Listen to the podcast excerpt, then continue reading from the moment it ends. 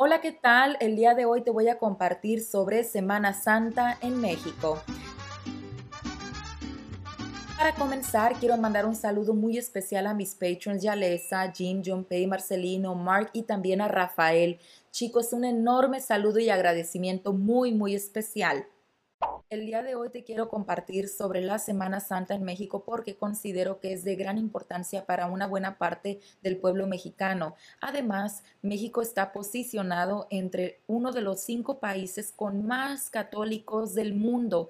El primer país me pareció muy interesante. Anoche estaba leyendo este artículo que decía el primer país es Brasil con 170 millones de católicos aproximadamente. Esto se refiere al 64% de la población. Y en segundo lugar está México con 111 millones de católicos. Esto quiere decir que el 77% de su población aproximadamente es católica. Le sigue Filipinas, Estados Unidos y también Italia, si no me equivoco. Pero bueno, regresando a esto, yo te dije que te quería hablar de la Semana Santa porque es una época muy importante para México y por supuesto también para Brasil, que es un país en donde actualmente estoy viviendo. Entonces, esto me permite contrastar un poquito cómo es que se vive esta época del año en mi país y yo te voy a compartir algunas características relevantes. Por ejemplo, así como en otras naciones, México también tiene misas tiene la misa particularmente el domingo de Ramos, el jueves santo, el viernes santo, también el sábado santo y el domingo de resurrección. Mucho cuidado con esta palabra resurrección, con la pronunciación. Creo que es un buen ejercicio para practicar el sonido de la doble R, resurrección.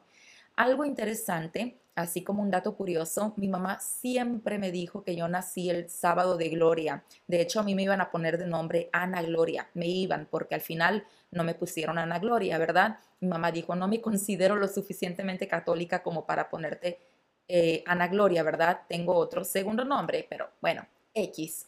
Eh, entonces, jueves, viernes y sábado santo el Domingo de Ramos y el Domingo de Resurrección, yo creo que son las misas más relevantes, no solamente en México, en todo el mundo, que tiene influencia de la Iglesia Católica, ¿no?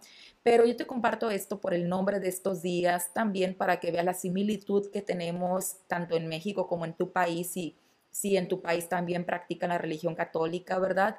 Pero fuera de esto, déjame te comparto que también a toda esta semana que cambia cada año, en ocasiones la Semana Santa es en marzo y en ocasiones en abril, ¿cierto? Bueno, este año cayó en abril, ¿verdad?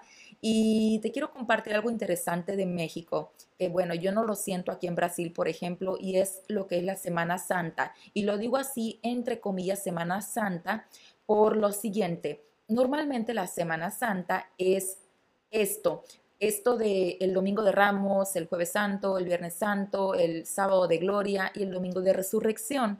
Pero en México, si tú dices Semana Santa, para una persona que es católica, pues sí, súper bien. O sea, para más del 70% de la población piensan en la iglesia, ¿verdad? Pero para el restante o también para aquellos católicos que se identifican como católicos pero realmente no practican la religión, el hecho de ir a las misas, aprovechan la Semana Santa para qué? Para vacacionar. Anoche yo estaba leyendo otro artículo que decía que los días de la Semana Santa son eh, días para reflexionar y también para viajar por el país. Te invita a turistear. Eh, y también este artículo que yo leía decía, México cuenta con cientos de lugares que esperan ser visitados durante la Semana Santa, ¿verdad?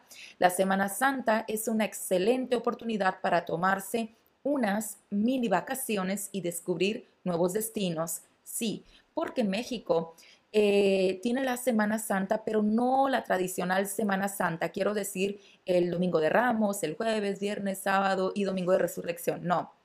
México tiene más allá de esos días. Normalmente, el calendario escolar marca dos semanas de vacaciones. Esto quiere decir, por ejemplo, en este año los niños salieron de vacaciones el 31 de marzo, si no me equivoco, y van a regresar el 17 de abril, o sea, dos buenas semanas de vacaciones.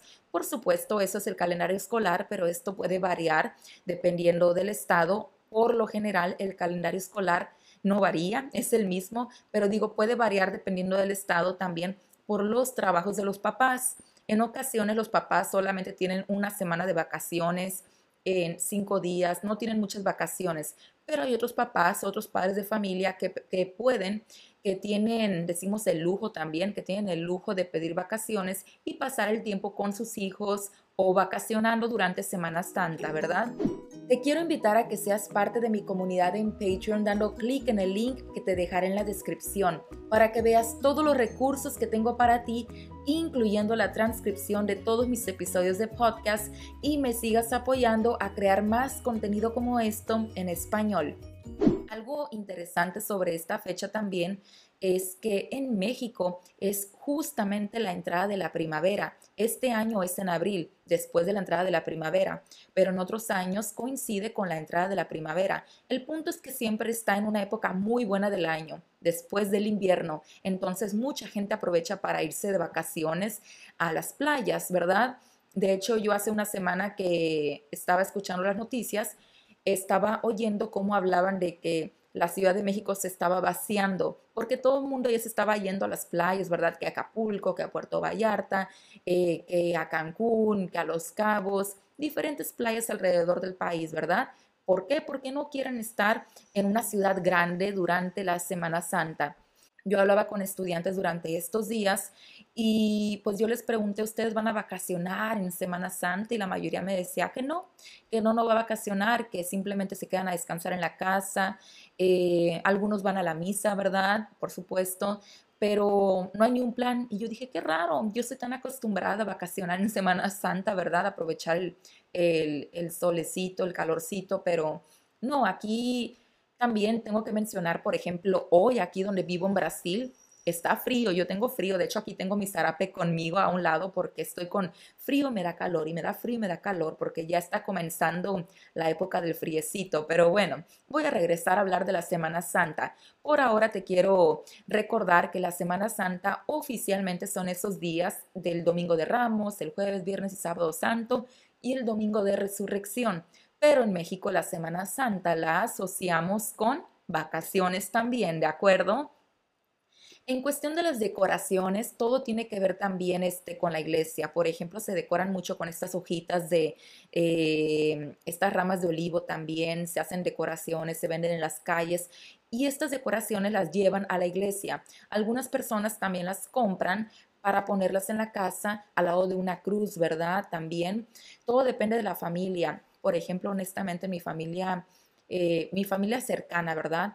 Nunca compraron esto, nunca lo tenían, pero cuando iba a casa de mi abuelita, sí, mi abuelito también, porque son súper católicos y ellos eh, hacían al pie de la letra, ¿verdad? Lo que tenían que hacer y ellos iban a, a la iglesia, porque yo considero que son católicos de hueso colorado, ¿verdad? Pero bueno, independientemente de eso, como te digo, la gente va a la iglesia durante esta época. Hay otra gente que solamente va en esta época y no va durante todo el año, solamente durante el domingo de Ramos o el domingo de Resurrección o el Viernes Santo, ¿verdad? Todo depende.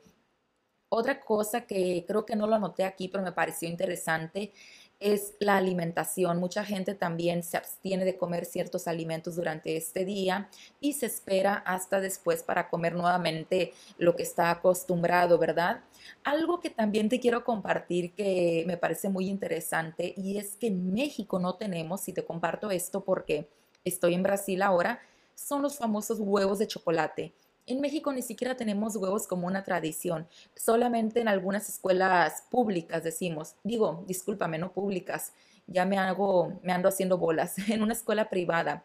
Yo trabajé muchísimos años en escuela privada y estaba mucho la tradición tipo tipo los Estados Unidos, de que escondíamos los huevos para los niños, para los estudiantes, y ellos tenían que buscar en el jardín los huevos y tenían sorpresitas, ¿verdad? Que regalito, que dinerito a veces, ¿verdad? Que el chocolatito y así. Pero aquí en Brasil yo creo que es otro nivel, más allá del escondite, ¿verdad? Del huevo. Eh, justamente este día me platicaba una alumna que cuando ella era pequeña, su papá le dejaba en la cama, creo si no me equivoco, un huevo eh, de chocolate. Pero cuando digo un huevo de chocolate, no, no te digo una, eh, ¿cómo se dice? Un mini huevito. No, no, no, era un huevote, un huevote. Aquí esto no merece llamarse huevo de chocolate. Yo diría un huevote de chocolate. y la creencia es que un conejo le deja al niño el huevo de Pascua. Y en México esto no, esto es mucho lujo, es mucho premio para el niño durante el año. Aunque no tengo que decir que, que no me gusta la idea, porque la verdad es que yo ya probé uno de estos huevos de chocolate aquí en Brasil. Ay Dios, son una delicia una delicia estos huevos de chocolate en Brasil. Yo creo que es algo que en México no tenemos y me gustaría tener.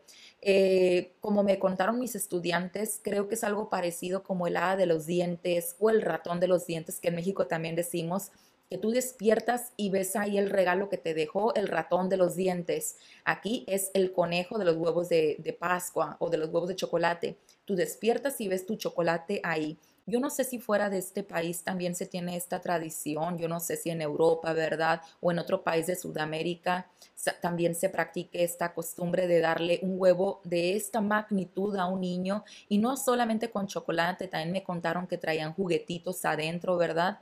Pero bueno, a mí me encanta el chocolate. Fíjate que a mí no me gustaba, la verdad, mucho chocolate cuando estaba en México, pero cuando llegué a Brasil me enamoré especialmente cuando mezclan el chocolate con, con, por ejemplo, maracuyá. Sí, el maracuyá me encanta. En México tenemos maracuyá, pero no siento que sea tan común, tan fácil, tan accesible como lo es en Brasil.